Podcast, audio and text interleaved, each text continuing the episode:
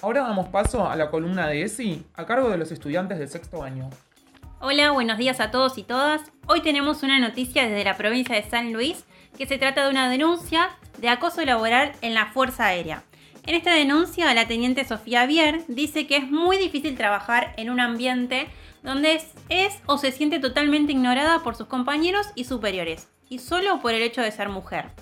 La teniente Sofía es la primer piloto mujer del combate de la Fuerza Aérea, Argentina, y no es respetada como tal o al igual que sus compañeros de sexo masculino.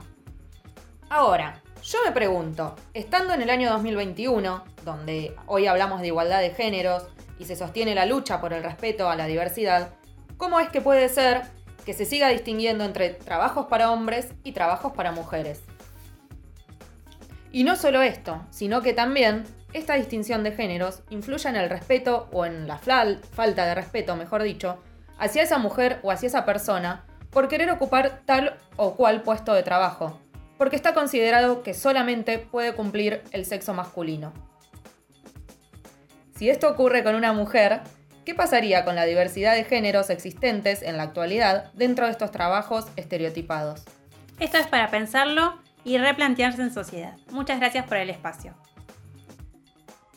Bueno, agradecemos el aporte y la participación de los chicos de sexto año.